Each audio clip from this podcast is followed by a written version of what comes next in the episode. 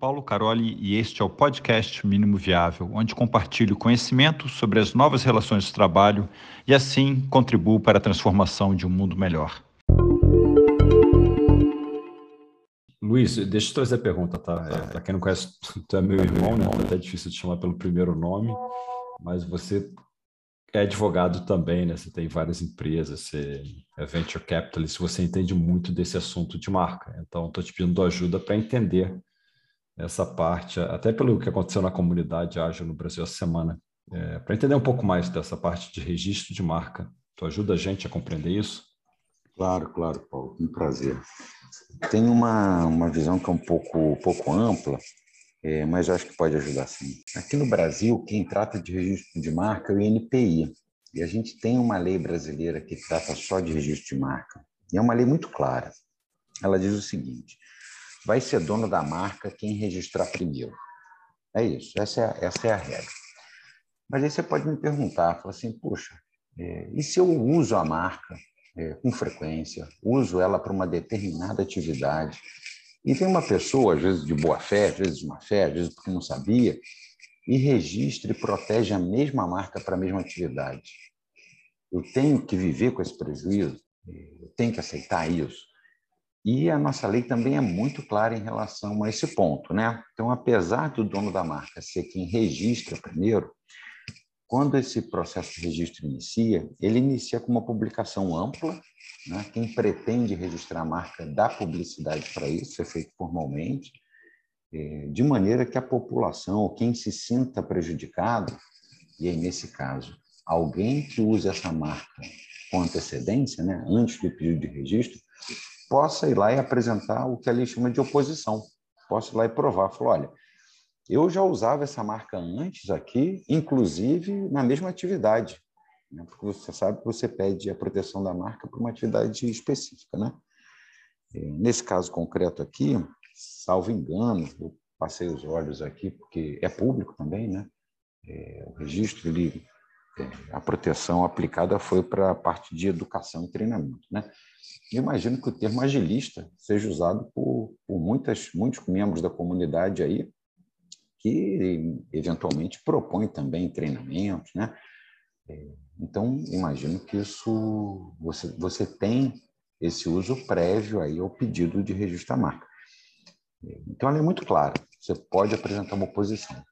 Contudo, você tem um prazo para apresentar a oposição. Né? O prazo é de 60 dias a contar da data em que a pessoa que está solicitando registro dá publicidade.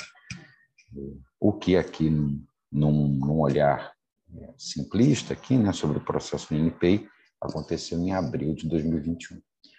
Então, assim, Paulo, eu posso falar, né? É, me parece que quem registrou a marca registrou regularmente, esse prazo correu, assim, a gente pode achar justo ou não, pode achar publicar publicidade boa ou não, né? É, mas o prazo correu e sim uma oposição foi apresentada. Então a marca pertence aí efetivamente a quem apresentou. A gente precisa fazer também uma grande distinção, né? Assim entre ser o, o dono da marca é, e inibir ou impedir que outras pessoas façam uso da mesma, né? Isso a gente só vai entender se vai acontecer ou não no futuro. Né?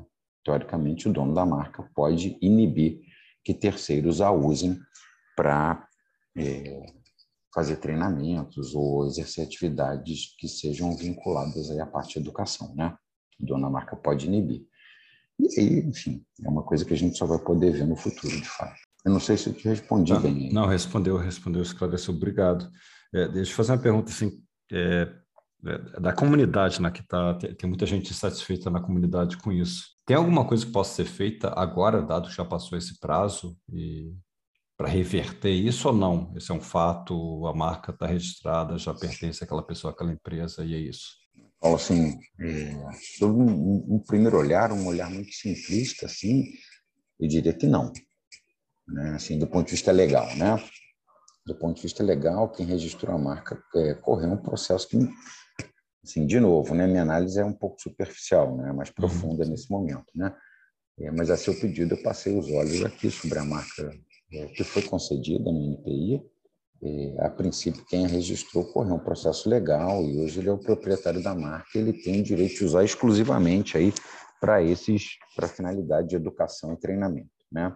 Eventualmente um apelo aí a quem usou, né, no sentido de, sim, muitas vezes quem usou quer ter a tranquilidade de poder usar, mas também quer divulgar, também quer permitir esse acesso livre né, ao conhecimento e permitir que a comunidade continue usando. E na prática a gente não vai ter não vai ter nenhum tipo de problema no futuro, você compreende? Sim, sim. É isso. Agora, assim, do ponto de vista legal, eu acho que a gente o prazo para opor ou para contestar o registro da marca me parece que já passou. Tá, tá bom. Obrigado. Não, é importante isso, esclarecedor, tá? Eu, como leigo dessa área, é, eu não sabia do prazo, não sabia disso, tá? É, até, até te agradeço é. esse esclarecimento. É, de fato, acho que a gente no direito sempre tem uma discussão muito muito grande, né, sobre o que é legal e o que é justo, né? É, não me parece muito justo, né? É, você corre um processo no NPI, ele dá uma publicidade ali, Publicidade é o quê? Uma publicação de diário oficial. Alguém aqui lê diário oficial?